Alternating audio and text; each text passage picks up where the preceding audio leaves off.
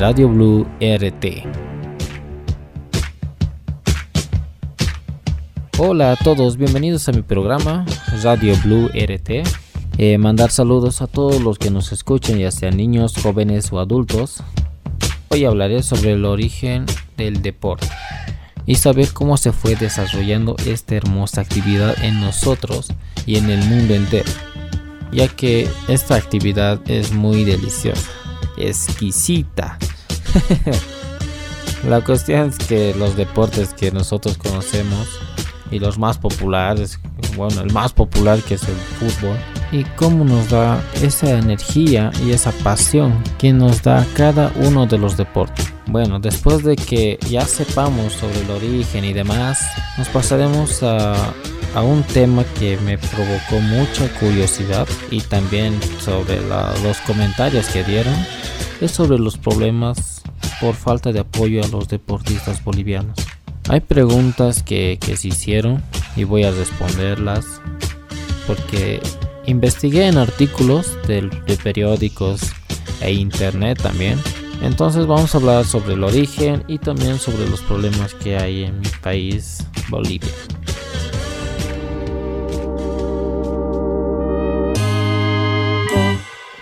Muy buenos días, tardes o noches o en el momento que estés escuchando este podcast. Eh, mi nombre es Rudy Gerson Torres Siñanes. Pues ponte cómodo y escúchalo en cualquier lugar, ya sea en tu oficina, tu casa, tu almuerzo o mientras limpias con el escobito al trapeador en tu habitación. Como les dije al principio, vamos a hablar sobre el origen del deporte, de cómo empezó. Obviamente vamos a tocar el tema de los Juegos Olímpicos, y también nos vamos a poner a platicar un poco sobre los conflictos que hay en Bolivia sobre el deporte. Sin más que decir, empecemos.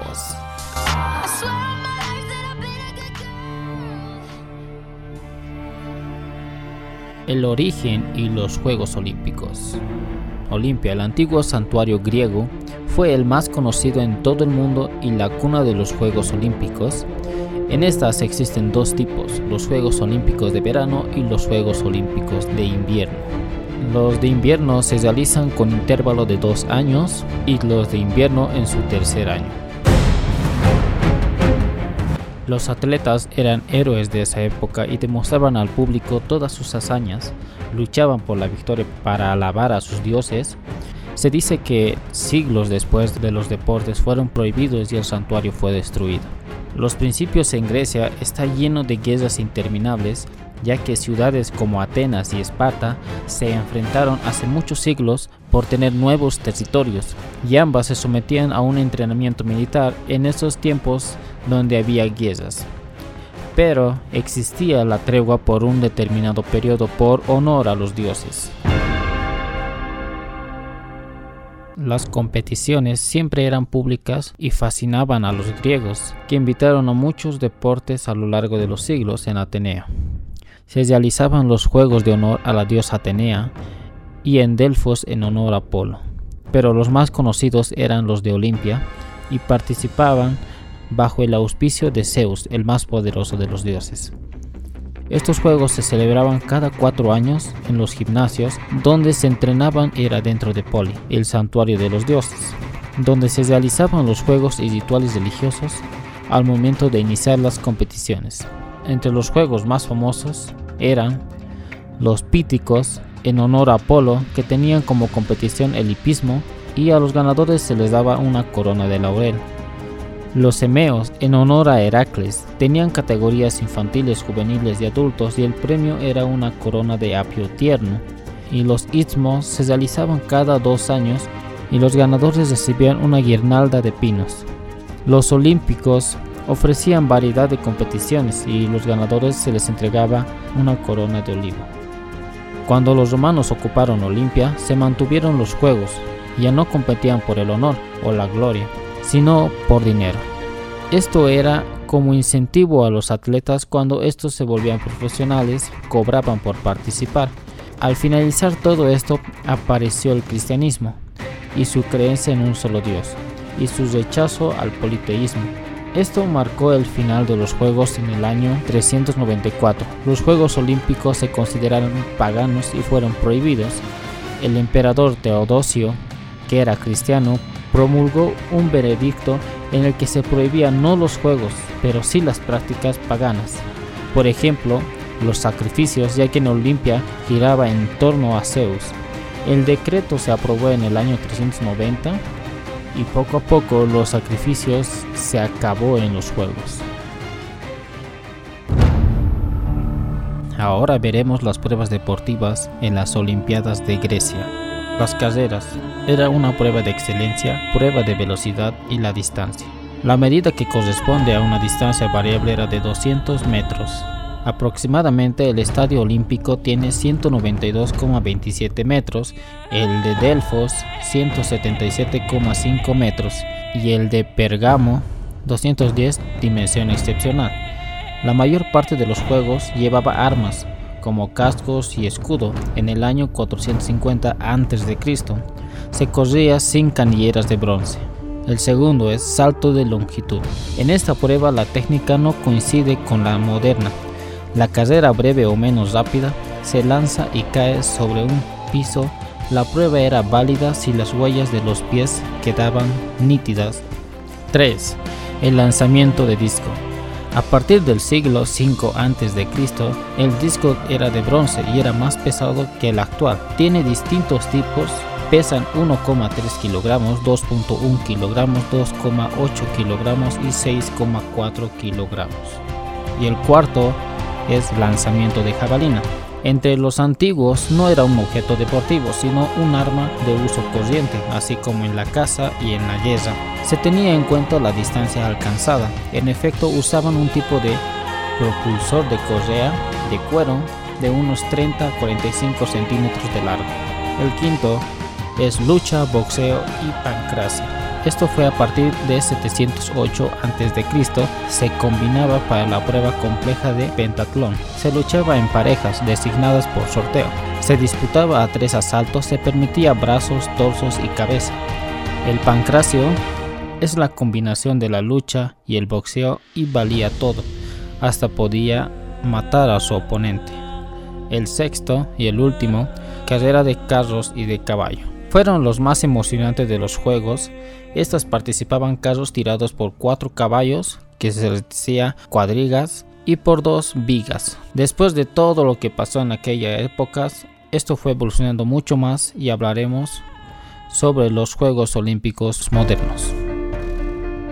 En lo moderno se dice que en el siglo XVII se empleó diversos términos olímpico para describir eventos deportivos como primer evento fue el Cotswold Olympic Games, realizada en Chipping Campbell, Inglaterra.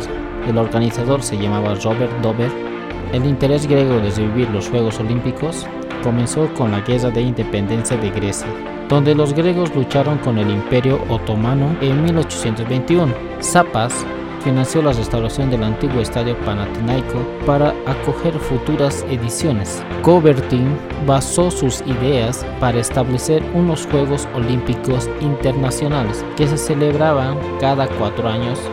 La reunión se celebró el 16 al 23 de junio de 1894 en la Universidad de París.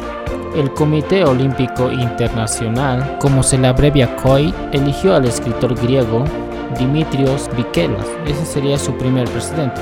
Dos años más tarde, Coubertin sustituyó a Vikelas como presidente de este organismo.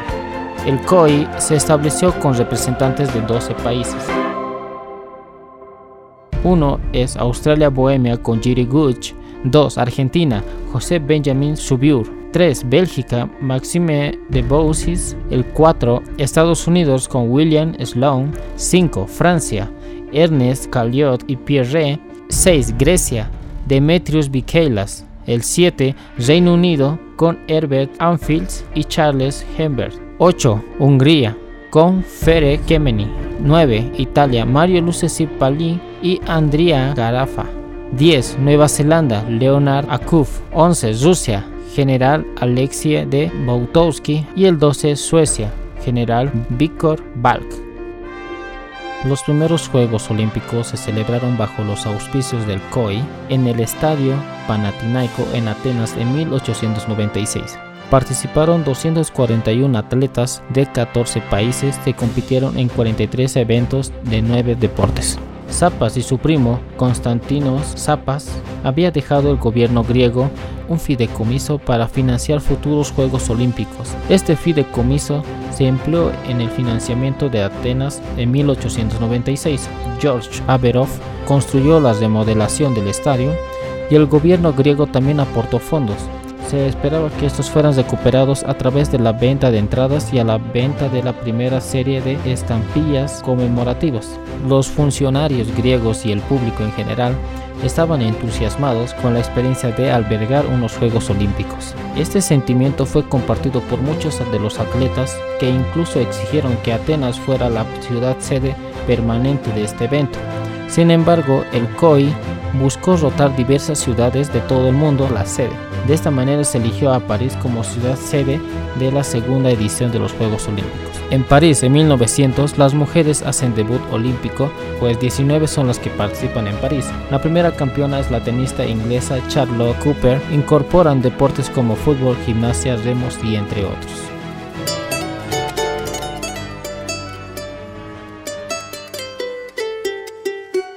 Bueno, después de haber contado cómo se originó esto del deporte, cómo fue creciendo poco a poco, ya que esta información debe importarnos a nosotros, a los deportistas, porque de ahí tenemos que abarcar para poder tener conocimientos firmes y fijos. Ya haber terminado el, origen, nos vamos a pasar a lo, a lo que es muy crítico y muy importante para nosotros, que es la falta de apoyo en Bolivia. Bueno, y así empezamos con la primera pregunta que dice, ¿por qué no hay apoyo al deportista boliviano?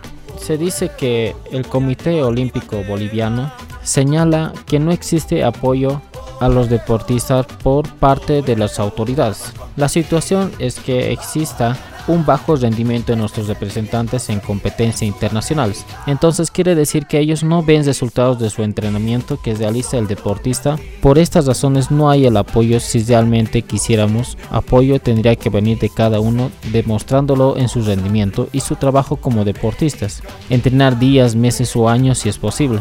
También realizar su entrenamiento con una planificación que ayude un progreso tanto físico como mental. Vemos que años pasados nuestro país tenía un buen rendimiento, recordemos el año 1978, se realizó los Juegos Bolivarianos, aquí obtuvo 15 medallas de oro y en los Juegos Sudamericanos 20 medallas de oro y hasta la última competencia en Santiago de Chile, en la gestión 2014 solo se consiguió dos medallas de bronce. Esto se comunicó según Carlos Gareca, técnico del Comité Olímpico, Juan de Dios Guevara, supervisor técnico del Comité Cívico Olímpico Bolivariano, señala tres aspectos por lo que no se da el apoyo. El primero fue falta de entrenadores, el segundo apoyo directo a los deportistas, tercero infraestructura deportiva.